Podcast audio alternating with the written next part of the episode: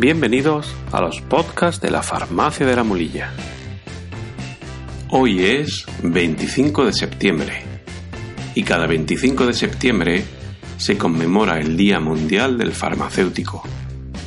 Quiero dedicar este episodio especial de podcast a todas aquellas personas que se dedican a esta profesión, cuya cara más visible es la de gestionar los medicamentos que llegan a las personas que necesitan algún tratamiento, pero que en realidad son una pieza de extraordinaria importancia en la atención sanitaria a la sociedad. Voy a intentar explicar en unos minutos qué es para mí realizar mi labor profesional como farmacéutico comunitario, desde una oficina de farmacia localizada en una población de unos 8.000 habitantes, cada uno con sus circunstancias y preocupaciones, pero que acuden a nuestro equipo para que les ayudemos en su problema de salud. Para mí, ser farmacéutico no es solo dar al paciente el antibiótico que le ha prescrito un médico. Además, es ayudarle a descubrir las posibles causas de esa infección, comentarle la mejor manera de administración del medicamento, informarle de los posibles efectos secundarios, investigar si ese tratamiento puede interferir con otras medicaciones que tome para otras patologías, o conocer si ha necesitado terapia con antibióticos en un corto espacio de tiempo, pues puede desarrollar resistencias que puedan complicar su salud en el futuro. Para mí, ser farmacéutico no es solo dar un envase de insulina a un diabético. Además, es preguntarle qué valor de hemoglobina glicosilada ha tenido en la última analítica, o si ha sufrido alguna hipoglucemia en las últimas semanas, o alguna hiperglucemia, o si se observa a diario el estado de sus pies, o si su vista comienza a mostrar signos de afectación por la enfermedad. Para mí, ser farmacéutico no es solo dar un envase de Sintrom a un paciente con fibrilación auricular. Además, es interesarme por sus valores de coagulación, si presenta hemorragias o hematomas desde que le subieron la dosis en la última revisión, recordarle que hay algunos alimentos que pueden alterar la acción del medicamento o revisar si toma alguna otra medicación que pueda interferir con el anticoagulante. Para mí, ser farmacéutico no es solo dar un inhalador. Además, es asegurarme que el paciente sabe manejar bien el dispositivo y que conoce la mejor forma de realizar la inhalación para que el efecto sea el adecuado minimizando los posibles riesgos de su empleo y maximizando la recuperación del enfermo.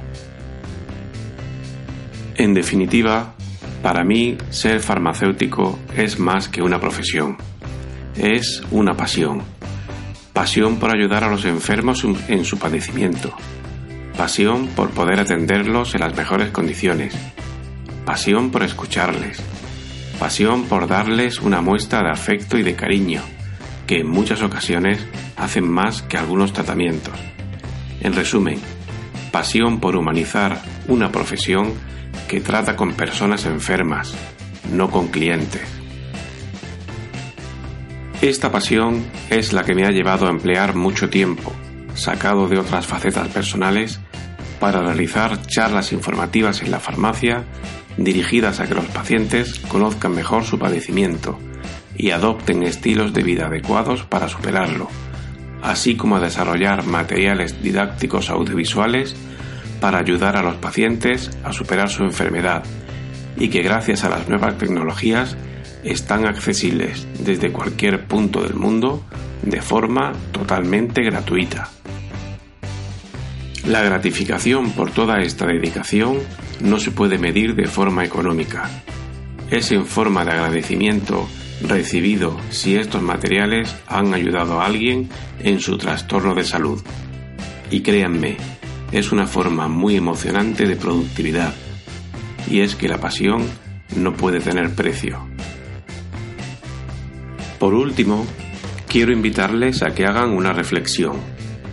Si acuden a una farmacia y no le pueden dar un medicamento sin receta médica, piense que para el profesional de la farmacia lo más fácil es coger la medicación de la estantería, dársela y meter el dinero en la caja. Lo difícil es explicarle que la automedicación suele traer más complicaciones que beneficios.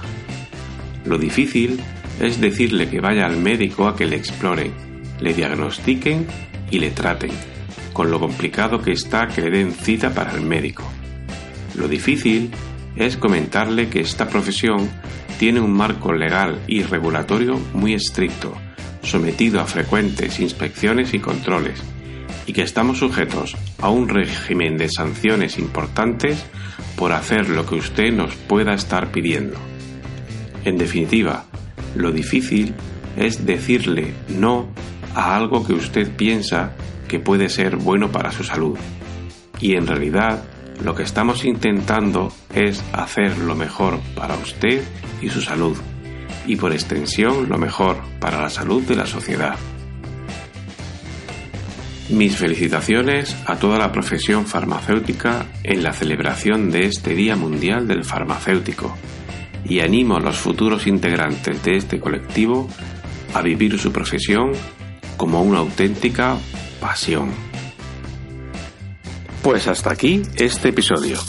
Si les ha gustado, hagan clic en me gusta y si lo desean pueden suscribirse para estar informados cuando emitamos nuevos contenidos. Los podcasts de la Farmacia de la Mulilla están disponibles en iBox, iTunes y Spotify. Farmacia de la Mulilla, en un lugar de la Mancha, tu espacio de salud.